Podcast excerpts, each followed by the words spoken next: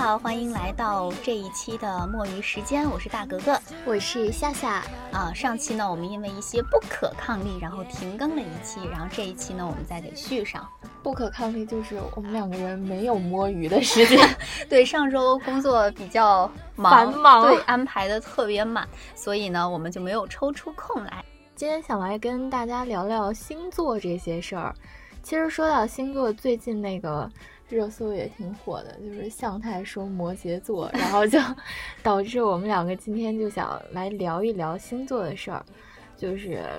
你信星座吗？这个其实我觉得因人而异，就有的人可能说，呃，对于这个特别就是觉得很准，很相信；那有的人可能就觉得说这个不准，是胡扯的那种。那就我而言呢，我觉得可能我没有那么相信一个东西，就没有相信这么相信它。但是有的时候我会把我自己的一些希望或者什么寄托在这个上面，就 是对对对有的时候我会觉得，呃，虽然很多东西它并不一定是针对某个人或者某个群体，但是它多多少少会有一些相对比较准的时候。比如说，嗯他会分析，呃，某一个星座，我是天秤嘛，然后他有的时候会分析天秤这一周的运势啊，或者什么，你会觉得还真的挺准的。有的时候你会看到其他的网友也在下面留言说，哎呀，好准，说的就是我，什么你是不是在我家安了监控，什么什么的。所以我就觉得，嗯，这个东西它可能会根据就是他自己的一个什么东西来框定一部分人，所以也有它比较辐射到稍微准一点的部分，就不能完全说它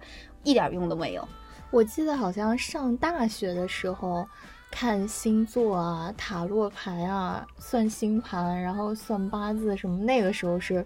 比较多的时候。我身旁当时有朋友是那种痴迷于算命这一类的东西，嗯，就一个星期都要算一次，就又算八字，然后又看星盘，然后看那个每周的星座运势。哎，你记不记得昨昨天中午咱俩吃完饭在那个逛街的时候，那块儿都哦有一个。哦，对对对，占卜塔罗牌，当时还就是想要了解一下这个中西方的算命有什么什么区别，结果后来我看我朋友就是执着于这么算之后，但是其实我觉得有些东西不是很准。一开始我也会跟着他，就看一看自己星座，我是水瓶座，嗯，然后也会看一下这一周水瓶座的运势啊什么的，但现在我反而看的是比较少了。嗯，就是人们都说长大的一个标志就是可能不再那么相信星座了。哎，你刚一说到这个，我突然想到，就是之前我在刷朋友圈的时候，大概是去年的时候，真的有两三个同学，他们过生日的时候发朋友圈，都跟嗯星座挂上了，就说长大的标志就是不再相信同道大 叔。所以我觉得，可能大家在呃年轻的时候，或者说在比较小的时候，都会呃接触或者相信或者嗯看过星座这一方面的东西。那今天可以简单的聊聊，因为这块儿呢，可能也涉及到了我们的一个。呃，比较稍微了解一点的领域，因为有的人他对星座是完全不了解的，甚至可能都不知道自己是什么星座。我身边有这样的人，真的啊，嗯，有，他不知道自己是什么星座的。后来我就问他是几月几号的生日，然后我告诉他，他问我说：“那这个有什么区别？” 然后稍微精通一点的话，可能就知道说十二星座就是分为什么风象啊、火嗯象、水象嗯这种的。嗯，但是每次你一说提到风象的时候，其实我们俩都是风象，风还有一个是双子座，都是嗯风象。每次比如说我碰到了一个水瓶或者碰到了一个双子，我都会特别高兴说啊，我们俩都是风象。别人问我这是什么意思？一下子就涉及到了不同的领域一样对，就是好像你知道自己是什么星座，是小学的水平，你对你 会分类，应该是一个进阶的初中、高中的水平了。对，我觉得稍微高阶一点儿的，就好多人还会说你你的上升星座是什么，嗯，然后就会算一下星盘啊，你你什么金钱宫什么乱七八糟的，这个应该是博士的水平。我这这就不懂了，就只能粗略的了解一下，就是皮毛，嗯涉猎一下。我也不知道我的上升星座，你知道自己的上升星座？我上升是射手，哦，射手座。对，哦，那你其实都是奇葩，就是对，但是你一个水瓶座，然后上升是射手。但是你都是属于那种我觉得偏比较活泼一点儿的，嗯因为那个刚才不是说水瓶座它就是风象星座嘛，然后射手它就是好像游离在风象跟火象之间的一个星座，就是就是它自由对它可以安静，但有的时候又具备风象的那种特别超脱的性格。对，你知道你自己上升吗？不知道，刚不是说我就不知道自己是什么，可以查一下，这好像是要根据就是出生的那个时间来看。嗯不知道自己啥时候出生，回家不知道问妈妈几点，调出出生证。对，不知道的时候回家问妈妈。那我们今天就跟大家简单的来聊一下星座啊。那其实有说，我们刚刚说到有十二星座嘛，那我们现在就想给它列一个红黑榜嗯的一个小榜单。嗯，你你觉得你接触过的比较好一点儿、好接触的星座都有什么？在我这儿，好人榜第一名就是白羊座。白羊，对，不管是我接触的白羊的男生还是女生，就是我就会就会觉得这个人很温柔，和和气气的。就所有白羊座的人都这样，我不知道你接触过白羊座我没碰到过白羊，所以你刚才说这个的时候，我我一直在回想。我觉得可能是跟我们水瓶的性格会比较像，就也是那种喜怒哀乐都挂在脸上，然后就会爱憎分明，然后一点就会和水瓶座比较合得来，因为两个人都是比较直接的，不会遮遮掩掩的。嗯但是最重要的，我就觉得会很善良，因为我不是很喜欢就是脾气暴的那那一种性格的星座，嗯所以白羊不是这种类型的，我就会很喜欢跟这样的人相处，因为我脾气就已经挺暴的了，我如果再遇见一个更暴的朋友的话，就完全两个人就是可能因为一点事儿，今天晚上吃什么就炸了。嗯，就是相对比较温和。那你可能不太适合接触那些呃比较刚的星座。对，所以我的黑榜一会儿就要聊一下。我觉得我我好像身边接触比较多的双子座的人比较多，而且我嗯妈妈也是双子。嗯嗯，双子其实跟天秤的那个官方的那种说法里面速配指数也是很高的，就是不哦管是作为你的另一半也好，或者是作为朋友也好，嗯匹配度是比较高的。我仔细的想了一下，好像我遇到的双子的朋友都跟我比较合得来对，嗯也能聊得来，嗯就是大家喜欢的点跟讨厌的点都比较相似。嗯嗯，没有碰到过说碰到一个双子，然后会撕会怎么样的，所以我觉得好像从这个角度上来说，星座好像也还比较准。对。嗯，嗯，我没有接触过双子座的人，我我接触过双鱼座的人，但双鱼和双子不太一样。双鱼一会儿咱们再说说双鱼。可以，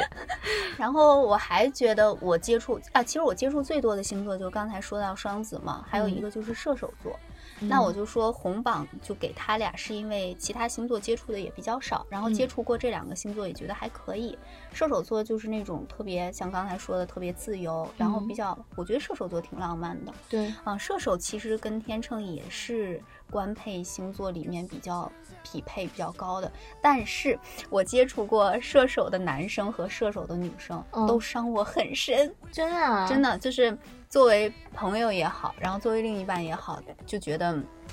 是很搭，是很匹配，大家喜欢的东西也比较相似，嗯也能聊得来一聊得嗯到一起，或者玩到一块儿。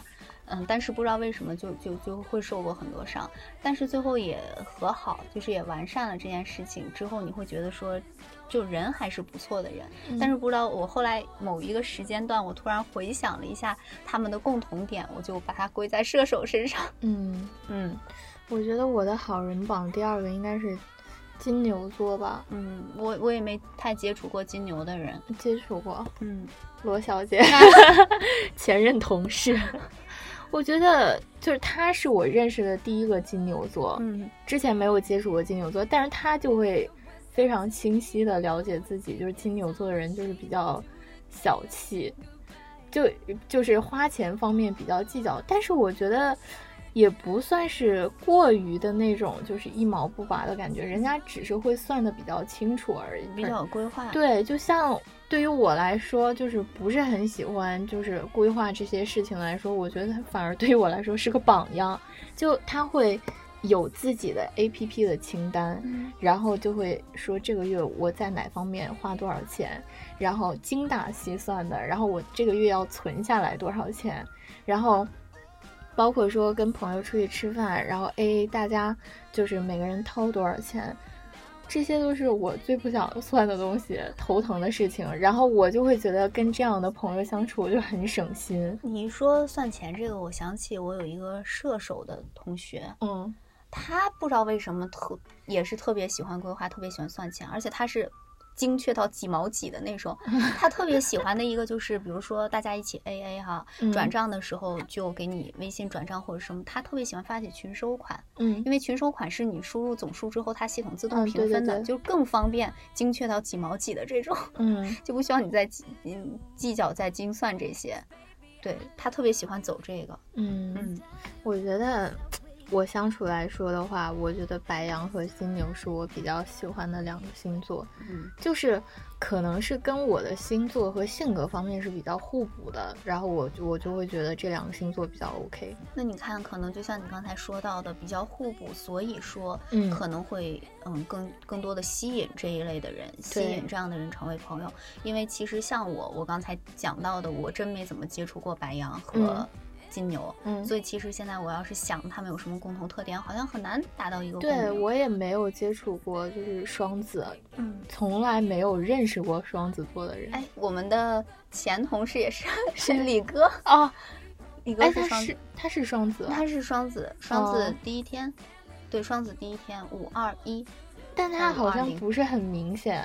对，他不是很明显，因为其实双子有一个特别呃明显的特征，就为什么说双子呢？就是神经比较分裂。就神经质就比较割裂，就可能白天是一个状态，晚上就 emo 的状态，但是他好像一天都 一天都在 emo。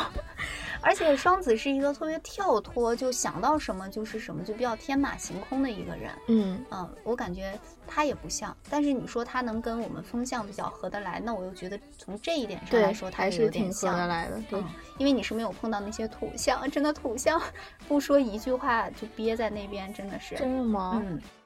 土象好像我想想啊，摩羯应该就是土象。来，我的 黑榜第一名来了，哦，摩那你要是这么说的话，我就知道了。是吗？哦，我接触过摩羯座的人，他们就是有什么事儿闷在心里边儿，你逼他他都不说。呃处女座也是土象。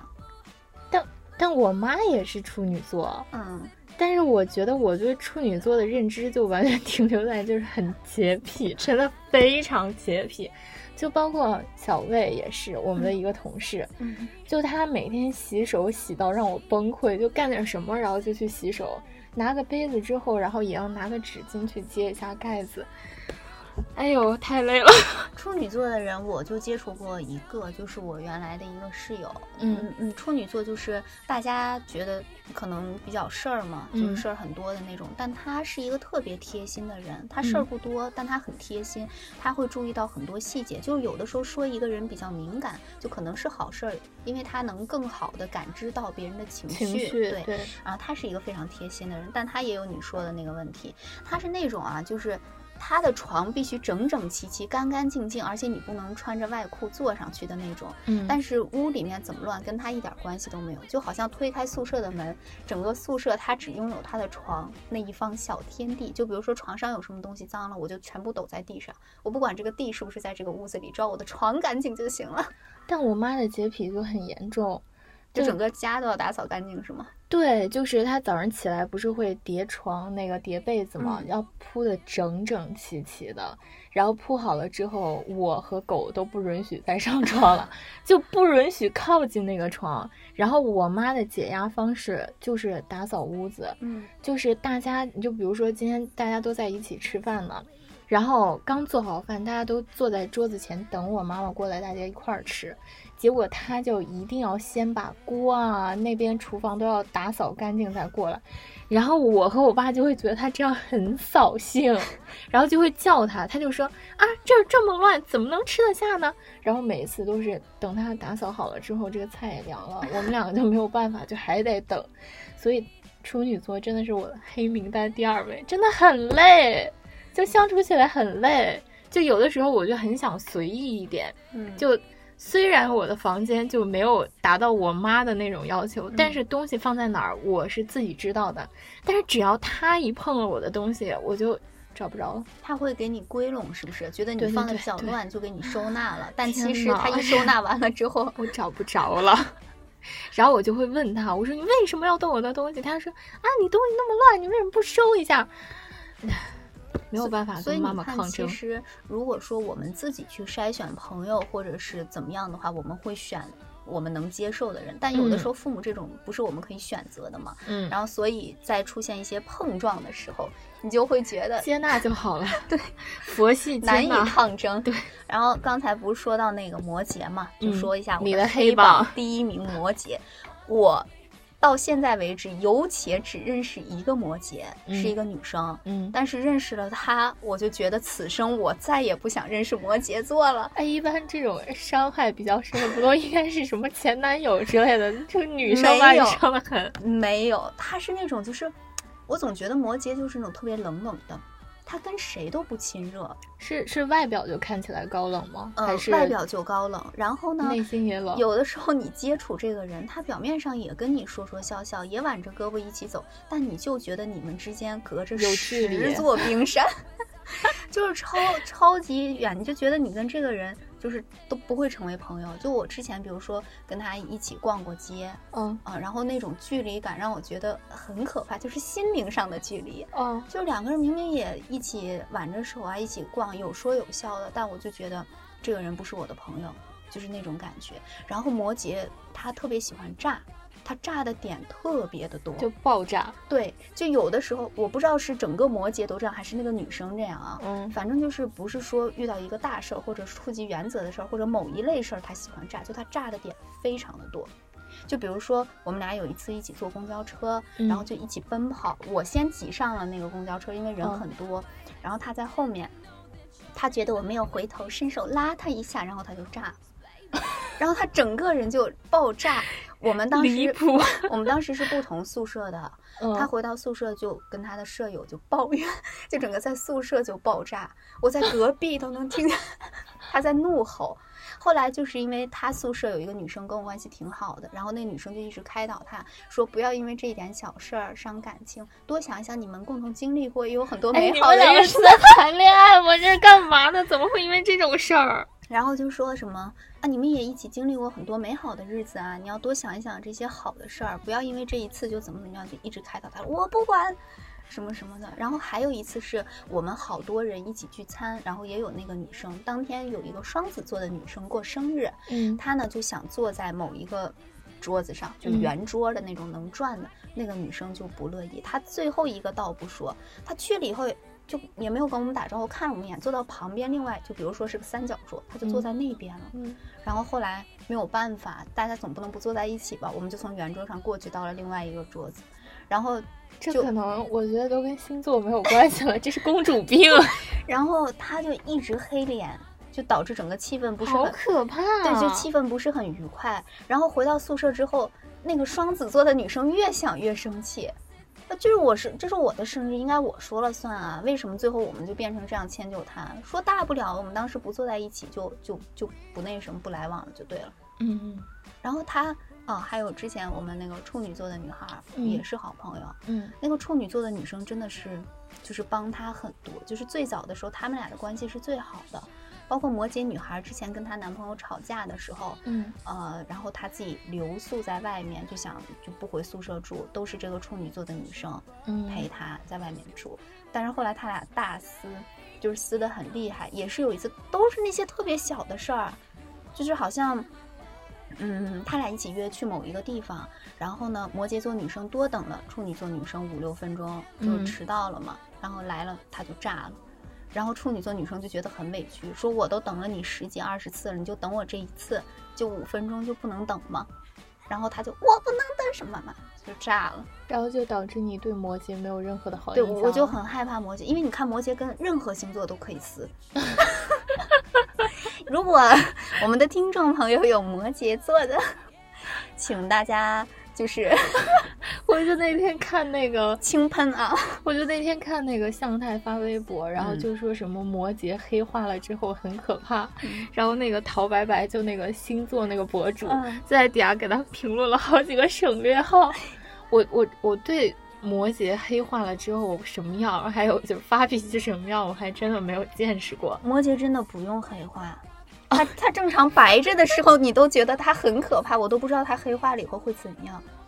然后明明大家以前都是好朋友，也一起吃饭、一起聚啊什么的，结嗯果就反正现在疏远了。嗯然后因为地域也不同了嘛，都在不同的城市，更是八竿子打不着，十万年不来往，就偶尔能在朋友圈看到动态说，嗯，这个人还在。但是我也会因为就是不喜欢一个星座，然后在遇到新的人的时候，不管是男生还是女生，就遇到新的朋友的时候，如果一问他哦你什么星座的，他如果要是我不喜欢的那个星座，我就会对这个人的印象大打折扣，就不管你以后怎么样，我都会不行，就这个人就不行。之前有一段时间，大家总黑处女座，你记得吗？啊说处女座和五仁月饼是最可怕的存在。那段时间我都没有觉得处女座怎么样。第一是那会儿我接触处女座比较少，第二嗯是我刚不是说我处女座的那个朋友，我认识嗯他，他挺暖心的。包括咱们的同事就是魏姐，她也是个很暖心的人，其实。嗯所以我觉得处女座就还好。就比如说处女座的性格倒是挺好的，嗯我觉得他们都是那种温温柔柔的，软软的对，不会大爆发。就他跟狮子座完全是两个类型。就所以有的时候我问对方是什么星座，之前大家都很怕说处女座啊，快躲开，快躲开。别人说处女座，我觉得 OK 还好，但他一说摩羯座，我就立刻坐高铁离开这里。我觉得和处女座交朋友是可以的，就当闺蜜啊什么是可以的，不要生活在一起是绝？不要生活在一起。我真的跟我妈生活在一起好累。就我要知道我妈要来看我的时候，我提前一周我就会努力的收拾屋子，结果他到了之后，我还是依旧不达标。压力很大。相当大了，每天就是太累了，不行，这个洁癖的这一点我接受不了。然后我黑名单首位最最重要的位置，我奉献给狮子座。狮子座真的太可怕了，你接触过吗？我接触过，我我闺蜜就是狮子座，我觉得很强势。呃，她她是挺强势，而且她是一个就是虽然是女生，但她性格是非常直男的那种。对对对对对，就有的时候小女生会有那种心思啊，比如说，就是你跟你的闺蜜之间啊，有的时候大家一起吃完饭特别开心，你会说哇好开心抱抱，然后她就就没什么反应，或者有的时候你说到一个什么特别好玩的点，嗯她就是有点泼冷水那种感觉。然后这个问题我之前也一直跟她讲，我说有的时候你有点扫兴，但是后来她谈了男朋友之后，他整个人变软了一些，就起码会给你发一些可爱表情包。后来我就跟她说，你男朋友改变了你，但是她跟她男朋友的相处模式是她男朋友贴着她，对，就是他们不管是对自己的朋友还是对自己的恋人来讲，就是一定要是什么都得听我的，嗯，非常的霸权主义。她她倒是就跟她男朋友相处的时候，就可能很多决策上的事儿或很多意见可能会听她男朋友，但是我们一起出去吃饭，嗯因为嗯那女生个子很高，嗯然后她男朋友可能也就跟她差不多高嗯，啊，然后经常就是挽着她，然后头靠着她，就我感觉颠倒，一般好像女生比较小鸟依人，我之前经历过一个狮子座的朋友，嗯女生也是女生，然后就导致我之后再听到任何就是人是狮子座的，我都会对这个人的印象大打折扣，就我就会离这个人远一点，就是。他们爆发起来特别可怕，就本来水瓶座就是一个比较容易炸的，因为爱憎分明，就是我高兴了就是高兴了，就喜怒哀乐都在脸上。但狮子座是那种，我就跟你明着炸，嗯，就两个人一定要吵起来，然后而且必须是你一定要听到我听我的，我说什么就是什么。哎，您说这个，我想起我刚说的摩羯座的那个女生，嗯她同宿舍有一个是狮子，嗯他，俩直接就是 就很可怕，真的。然后后来那个狮子搬出去住了，就我不住宿舍了。然后摩羯就换了目标，开始撕他们宿舍的双子座，但双子座就没有办法，就任由他撕。然后双子座女生就是我刚刚说分享，就生日会的时候也妥协的那个转移目标。所以我就特别害怕狮子座。嗯我我之前跟他撕过，嗯，然后就撕的后果就导致我有心理阴影，然后我就心受创。特别累。嗯就是他最后要达到的目的，就是跟你吵的目的，就是最后你一定要听我的，你不听我的就不可以，非常的强势。就不管是男生女生都是。之前我有一个朋友，她的男朋友就是狮子座，就是因为一般闺蜜找了男朋友之后，可能问问性格之后，乱七八糟的之后，最后就可能问一下什么星座啊，嗯就问一下你们两个之间配不配嘛。然后她就一跟我说狮子座，我当时脸都已经黑了。然后她就后来她就也跟我讲了一些其中的事，然后就说这个男生特别的大男子主义，然后什么事情都得听他的，然后一不听他的就就不高兴，然后就会摆脸色。然后我就会说，看啊，这就是狮子座，呵呵。我倒是没有接触过狮子男，我就接触过一个狮子女，她是那种就是意见啊或者什么都商量着来，都能听我的，她甚至是听我的，但是就是她性格的部分有特别直，就我刚才说特别直角的那部分，她倒不是说那种特别决策的，必须怎么怎么着的，但她就是很直，她工作也是一个特别认真的人。嗯就比如说大家一起出去玩儿，嗯，她都要一二三给你列点出来，就像工狮子座作一样。很很适合就是在工作中当领导的那种。对他们比较会规划，嗯而且又有领导力，又能统筹，所以我觉得在工作当中，如果你遇到这样的人，可能也还好。就是他如果是你的上级，或者是对是是领导比较好，头脑比较嗯清醒。嗯，但是如果身边的朋友过于强势的话，其实嗯不太好，因为我觉得还是有商有量比较好。对呀、你说朋友之间也就是吃喝玩乐，然后聊聊心事，嗯干嘛要弄的就是你什么都得听我的，然后我我说干什么就干什么，我今天想去干嘛，你一定要陪我，然后你想去干嘛，他就是说，哎呀。他如果要是不想去的话，他就会给你找万般的理由和借口。对，就是嗯不可以。我就之后我再遇见谁是狮子座，我都会，好吧，就是大家做一个就是见面打招呼的人就好，不要有任何深的接触，就已经把我害怕到这种地步，我就不要接触狮子座。反正我就觉得，我们刚才不是说了，你看狮子和摩羯嘛，然后嗯还有一个星座，其实我觉得它不能算是黑榜，但在我接触过的人里面，我觉得它比较特殊，我也给它画了一个问号，嗯就是很腹黑的天蝎座。没接触过，天蝎座我接触过，但是我听听，过，就是好多关于腹黑的故事，然后好多星座博主不也都说这个是最腹黑的？其实他们腹黑的一面我倒是没有接触到，但是我倒是觉得天蝎座是一个比较正义的星座，就是它一个字概括，我觉得天蝎很刚。嗯，就是之前我大学的时候有一个同学是一个男生，就很刚，就什么事情他都很喜欢发声。那会儿很流行微博，就嗯直接开骂，就包括同学之间可能有点什么事儿他看不惯的，或者是怎么着，他直接就就说。当时我们就觉得这个人很刚，嗯，就是比较正义的那种。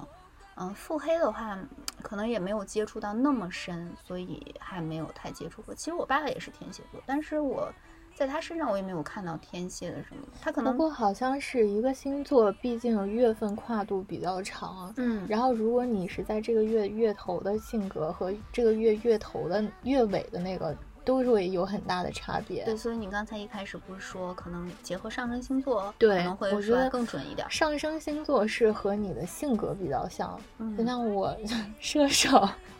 所以天蝎就是我就是给他画一个问号，因为我就觉得说他绝对算不上是黑豹，但是嗯也是我接触过比较多的星座。我有那种完全的盲区没有触及过的星座，就像你刚才说的那个白羊嗯，啊、金牛这些，其实我巨蟹我也没有接触过。巨蟹。我我我导师嗯他是巨蟹座，巨蟹座就是一个很居家的星座，就是很乖乖，对，很会生活，很会居家。但是巨蟹男好像不太行，但是我也没有接触过巨蟹男。行不行的？真的，狮子座是绝对不行的。还有摩羯，摩羯绝对绝对在狮子之上。处女放在我的黑榜第二，就是只是因为他他的这个偏执的方面我不是很喜欢，其他的倒是还好，就是可以当做朋友，嗯但是不能生活。嗯，狮子座和摩羯座是朋友都不可以。对，绝不可以，真的很可怕。那你觉得对于你自己的这个星座来说，你不是也经常看那个什么星座运势？你我觉得形同容？道大叔 对你觉得啊你你看同道大叔，对我看的是 Alex 大叔，啊，这个我也知道，但是他的那个就是每次都写小作文，就文字特别多嘛，对，特别长。对我有的时候看着我就觉得好累呀、尤其有一些特别学术的话，他开始跟你聊什么太阳啊宫、什么星盘，漫画对是吧？我也看，我就看同道大叔。然后我天秤的是一个黄色的小鸡，就是它每一个星座有一个嗯代表的小动物，但是嗯是完全不相干的哈，就不会说天秤给你画个水水平那种感觉，嗯嗯，秤子不会，它是就用小动物代表，然后看看图，看看什么的，有的时候你觉得还挺好。那你觉得形容你这个星座最准确的是什么？高颜值，天秤出美女帅哥，但是天秤男好像大家就说比较花心嘛，因为长得比较好看。哦，我觉得水瓶男也挺花心。真的吗？嗯，我了解我们这个星座。我我我有一个朋友，他是就关系挺好的，他就是天秤男，但我觉得他还好，他并没有很花心。呃，也有可能是我不为人知的事情很多，但是反正就我来看还好。对，我觉得其实刚才是开玩笑哈，但是就是说这星座我觉得比较准，就是纠结。嗯，天秤是一个很纠结的星座，但是我们是属于在大事上面能自己拿主意、拿决定的。就比如说小事就比较糊涂，可以过去了。不是糊涂，是纠结，是真的挺纠结的。就有的时候，比如说吃什么，也也会纠结。所以我从二零二零年开始，一九年、二零年开始的时候，我每年新年立 flag 的时候，我都会第一条就是变得果断，就是舍掉纠结，就真的挺纠结。就比如说我们去逛街，我想买一个东西，不用比如了，我替你说，你确实很纠结。之前想买个面膜，问了我好几次，最后到底下没下手，我也不知道。没下手，我跟你说。我上高中的时候就想买一个玩具，在马路对面。然后我们去了之后，我看我说这玩具好好看，我就想买。但是最后我就觉得，可能买了又没地方放，然后我们就走了。走了之后呢，到了马路对面，我就说我还是想买。然后我们又回去了。回去了之后，我觉得又算了。后来我闺蜜当时就跟我说，她说你想清楚了，你从这个门再出去，我绝对不会再陪你回来。我说好，然后我们就走了。然后最后不是没有买吗？但我一直念叨。我叨念了好久，那个玩具怎么怎么样？后来那年过生日的时候，我朋友就把那个玩具买下来送给我了。然后你都开心死了。不，他给他起名叫纠结，就是那个毛绒玩具，他起名叫纠结，是那个《冰河世纪》里面的小松鼠啊，那个特别可爱。对，它叫纠结。他现在在我这就叫纠结，他们都会问他说纠结还在。就是有很多很，但是我现在基本上就是会尽量变得果断一点，稍微克制了一些。对，就觉得在自己能够承受的范围内，或者在自己可以选择的范围内，我就会尽量的去。是的，面膜就可以果断的了，这种小事就可以果断一点。很难做到。你问了一圈的人什么面膜好用，大家给你推荐了一圈，然后最后你还要对比，然后纠结的哪个啊？对我我是挺喜欢对比，然后有的时候对比完了以后，纠结完了以后会导致，其实我还有好多那种错失的时刻，嗯，就特别喜欢某一个衣服，然后我当下没有买，但我回家又一直念念不忘，就跟我朋友说，咱们哪天有空的时候就把它买了吧，结果下架了，嗯，没了。我印象特别深，大学的时候我看中一条宝蓝色的裙子。就是在现在还记得，现在还记得，然后就在这个纠结当中，得不到的永远在骚动，但是我们就就错过，就错过了。嗯，来，水瓶，说出你的，说出你的故事。我觉得水瓶形容我们最准确的就是盲目自信 啊？是吗？我我以为射手会这样，水瓶也是。然后还有就是比较天马行空。就是你干着这事儿呢，突然思绪一下子就飞到了另外一件事上，突然你脑中就蹦出了一个想法，然后你就会想着那件事儿的时候，然后有可能你在干着另外一件事儿的时候，你又有一个新的想法，就是点子特别多。那现在咱们在北京的录音棚里，你会觉得自己在美国吗？我不会在美国，我就想的是我在南极。我想的是我晚上在吃什么。我跟你说着话的时候，我就想着我晚上吃哪家。就是射手，好像就像刚才你说的那个也特别像，他们就是经常幻想，比如说，对，所以我就觉得这两个就和我就特别像。嗯，然后还有就是，就是我觉得水瓶给别人的那种感觉就是，好像每天都特别开心，然后遇见什么事情虽然也有难过伤心，但是水瓶是那种硬撑的类型。会孤独吗？会孤独，但是他不会跟别人说自己的这种内心深处的感受。就比方说，就是水瓶会比较喜欢假装自己是一个大女人或者是大男子主义的人，但是其实内心特别的弱小，就特别渴望有人是那种主动的来安慰你、抱抱你的那种感觉，而不是说我自己去要。嗯。这样的水平是绝对不会开口的。哇，那你这种时候更不能碰上狮子了。狮子不仅不会给你，你要狮子给我一巴掌 对，狮子还会说离我远点儿，所以这样就狮子座是是绝对不又聊回狮子。这两个星座是绝对，我觉得他俩绝对不是速配星座，嗯是绝对不可以在一起的星座。我之前接触过水瓶座的男生，就是可能跟你刚才说的那个比较像。就他虽然就是看上去也没有那么强势，或者那么像你刚才说的硬撑，嗯但我就确实觉得说这人是个小男孩儿，就是他内心世界比较小，就是他心理年龄可能会比他的真正正常表现出来的小是完全不一样的，嗯就可能是，比方说啊，今天我遇见了一个特别难过的事情，嗯可能放在任何一个人的身上都可能是哭出来啊，或者跟朋友倾诉一下啊，但是水平可能就。啊，我还好，就大家问起来就说可以啊，我没事儿，怎么？但是其实内心崩了，都已经。然后，但是你这个时候，你如果要是主动的去安慰水瓶，就是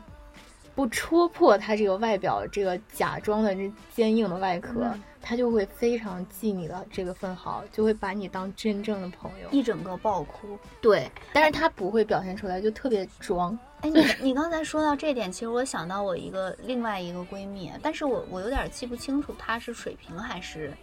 还是还是双鱼座。嗯水瓶的下一个是双鱼吧？双鱼，嗯，我有点记不清楚，因为他一会儿过农历，一会儿过 阴历的，我有点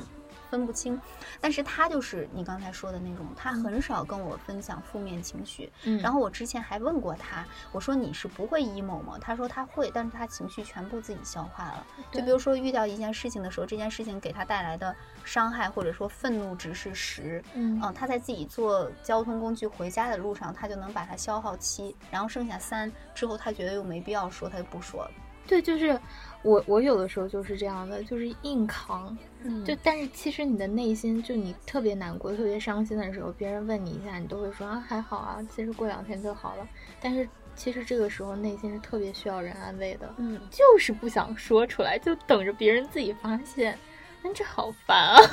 啊，那其实我觉得就是我们来说的话，我觉得反正我我是那种比较喜欢倾诉的，因为很多时候我觉得跟别人聊天儿，就是把你的这个情绪说出来之后，你的这个烦恼好像会减少一部分，嗯就是你可以听到别人的意见。但我是那种喜欢说就是稍微难过一点的事儿，就比如嗯说这件事儿让我比较难过，但如果这件事儿带给我的情绪是愤怒，就是嗯愤怒和难过是不一样的。嗯就是愤怒的事儿，我一般就不说。比如说，我遇到一个让我特别生气的人，或者特别生气的事儿，我不嗯会给人发短信说“哇，我今天叭叭叭”，我我是不会说。但如果我遇到了一个很难受的事情，就我自己的情绪是沮丧的，我需要一个嗯窗口的时候，我我会去倾诉。我觉得倾诉可能对我来说是我缓解压力的一个渠道。嗯，嗯。我真的水瓶座还是比较，我觉得他都是藏在了心里，但是嗯。外表上给大家还都是那种嘻嘻哈哈的。嗯。但是水瓶座就是喜怒哀乐都会表现在脸上，让别人一下子就能知道你你就是不开心了，嗯。就很单纯吧。嗯，但是还水瓶女估计是不是很喜欢找水瓶男的？因为已经太了解自己的本质，了知道自己是这哎，样的。很少有同星座的人会找同星座的吧？